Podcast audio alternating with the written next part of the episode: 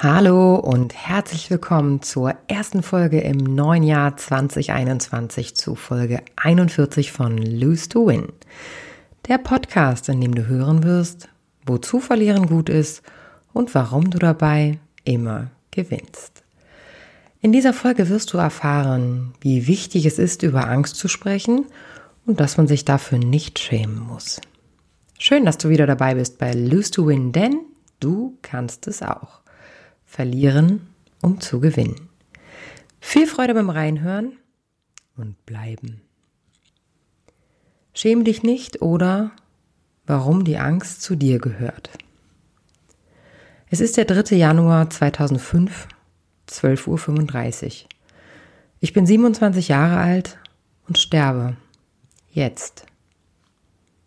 Es ist der 3. Januar 2021 und ich lebe.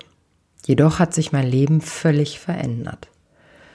Ich kannte damals in all den Jahren vor 2005 keine Angst.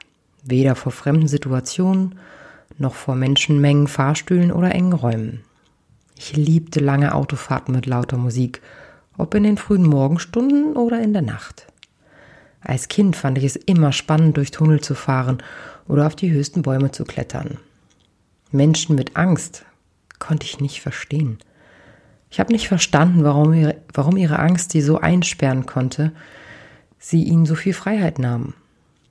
Meine Freiheit war, mit dem Auto dorthin zu fahren, wohin ich wollte, mit dem Flugzeug zu fliegen oder einfach auf ein Konzert zu gehen.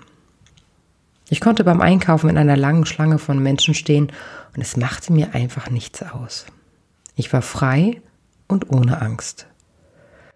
Seit 16 Jahren feiere ich nun an diesem 3. Januar meinen zweiten Geburtstag, der sich in diesem Jahr nun zum 16. Mal jährt.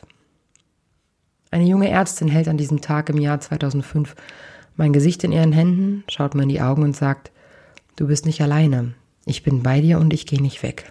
Wir helfen dir. Den Blick in ihren Augen, der warm und weich war, und ihre Hände, die mein Gesicht halten, während ich auf der Liege um mein Leben ringe, werde ich wohl nie vergessen. Es war damals ein ganz normaler Tag. Ich musste zu einer Kontrolluntersuchung in ein MRT, in dem mit Kontrastmittel herausgefunden werden sollte, warum meine Hände ständig kribbelten. Hm, für mich keine große Sache, so ein Bild meines Gehirns. 12.35 Uhr. Fünf Minuten vor dem Ende der Diagnostik. Ich reagierte allergisch und mein Körper, besonders mein Herz, revoltierten nach der Gabe des Kontrastmittels. Ich hatte das Gefühl, mir würde es aus dem Körper gerissen und der einzige Satz in meinem Kopf in diesem Moment war, ich bin 27 und sterbe jetzt. Noch heute bin ich dankbar für die schnelle Hilfe und vor allem der jungen Ärztin, die bei mir war. Was mir nicht bewusst war, war das, was die Jahre darauf folgen würde. Ein halbes Jahr nach dem Vorfall im MRT. Ich sitze mit meiner Mutter im Auto nach Dänemark. Ich fahre durch den Elbtunnel, wie ich es so oft vorher auch schon getan hatte. Doch dieses Mal war alles anders. Ich bemerkte, wie meine Hände anfingen zu zittern, mein Sichtfeld sich verengte, mein Herz wie wild zu pochen anfing und mich die größte Angst meines Lebens packte. Ein schreckliches Gefühl des Kontrollverlustes übermannte mich. Ich riss die Fenster auf, fuhr langsamer und boxte mich irgendwie durch diese Situation. Ich hatte keine Ahnung, was in diesem Moment mit mir passierte. Im folgenden Jahr bekam ich immer wieder solch packende Angstanfälle. Beim Einkaufen, beim Autofahren, bei der Arbeit, in Fahrstühlen, in Tunneln. Licht ins Dunkel brachte damals erst ein befreundeter Arzt, der mir ganz salopp an einem Abend, an dem ich mich ihm anvertraut hatte, sagte, du hast Panikattacken. Ich habe bitte was? War meine Frage. Ich hatte nie zuvor davon gehört. Nun hatte ich ein Wort für mein Gefühl, weniger wurde es dadurch jedoch, jedoch auch nicht.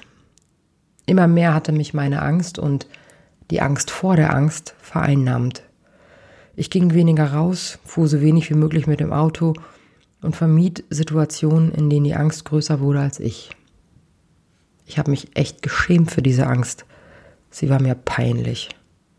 Ich, gerade ich, die immer selbstbewusst und mutig war, wollte natürlich nicht zugeben, jetzt von Unselbstsicherheit und Panik getrieben zu sein. Was folgte, waren sieben Jahre lang eine psychoanalytische Psychotherapie. In diesen Jahren habe ich viel über mich gelernt und ich bin dankbar um jede Stunde, die ich mit einem großartigen Therapeut verbringen durfte, der mich lehrte, mit den Panikattacken zu leben und sie anzunehmen. Nie brauchte ich Medikamente, um die Symptome der Panikattacken in den Griff zu bekommen und nach drei Jahren war ich sogar symptomfrei. Trotzdem ging ich weiter zur Therapie. Es tat mir gut, so viel über mich und über Psychologie zu lernen und am Ende ist das auch der Grund, warum ich heute den Weg in meine Berufung gefunden habe.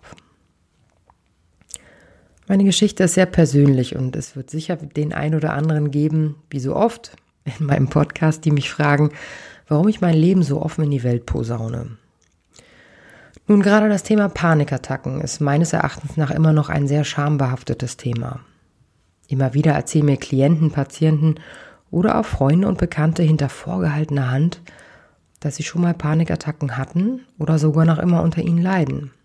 Manch einer weiß auch noch immer nicht, dass sich Panikattacken gerne hinter den körperlichen Symptomen tarnen und dass diese Menschen, die mir das erzählen, überhaupt unter diesen Panikattacken leiden, weil sie nur die körperlichen Symptome sehen, die aber kein Arzt erklären kann. Plötzliches Herzklopfen, Globusgefühl im Hals mit Schluckbeschwerden, ein großer Druck auf der Brust, Kurzatmigkeit, das Gefühl der Derealisation, also des bin ich überhaupt gerade hier Gefühls, verengter Tunnelblick, Hände zittern, das Gefühl der Lebensbedrohung. All das können Symptome einer solchen Panikattacke sein. Natürlich können es auch körperlich begründbare Symptome sein und man sollte sie immer von einem Arzt abklären lassen. Eines sollte jedoch endlich in der Gesellschaft ankommen. Schäm dich nicht dafür. Jetzt, wo ich all das selber durchgemacht habe, verstehe ich natürlich jeden Panikpatienten besonders gut. Es ist schwer, diese Angst als Nicht-Betroffener nachzuvollziehen. Manchmal erscheint sie auch lächerlich. Das beste Mittel gegen die Angst ist, sich mitzuteilen. Sprich über deine Angst. Erkläre, was in dir vorgeht und was dein Umfeld tun sollte in diesem Moment. Mir half es immer, die Situation zu verlassen oder mich irgendwie abzulenken. Auch war es immer hilfreich, den Menschen um mich herum zu erklären, wie ich mich fühle und wie sie mir helfen können, wenn mich so eine Attacke packte. Wenn dein Partner, dein bester Freund oder Arbeitskollege weiß, wie er dir in dieser Situation helfen kann, dann hilft es dir auch. Sprich über deine Panikattacken und deine Angst.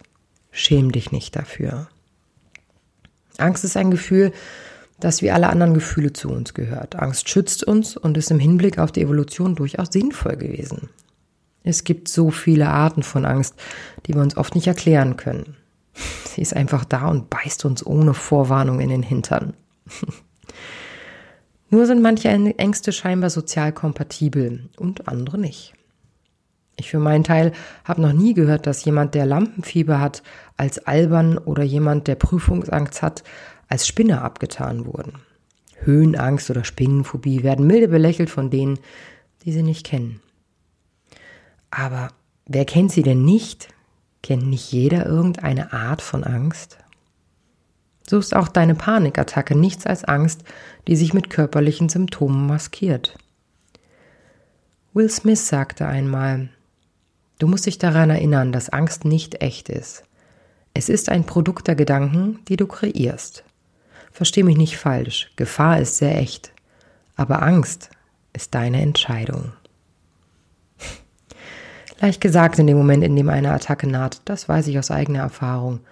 Frag dich trotzdem in dem Moment, in dem du bemerkst, dass die Angst in dir emporkriecht. Wer macht die Angst? Und deine Antwort wird immer ich selber sein. Sie gehört zu dir, nur gib ihr nicht die Macht, größer zu werden als du. Und schäm dich auf jeden Fall überhaupt nicht dafür, Hilfe in Anspruch zu nehmen. Wenn du bemerkst, dass die Angst so viel größer wird als du, such dir Hilfe.